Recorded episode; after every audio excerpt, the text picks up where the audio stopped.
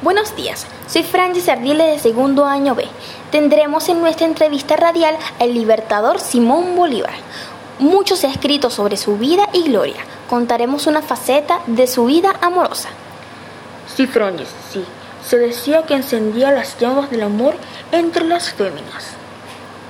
Libertador, usted tanto amó a María Teresa del Toro y a Laisa, que todavía escribe 25 años después. Quise mucho a mi mujer y su muerte me hizo jurar no volver a casarme. ¿Eso es cierto, Libertador?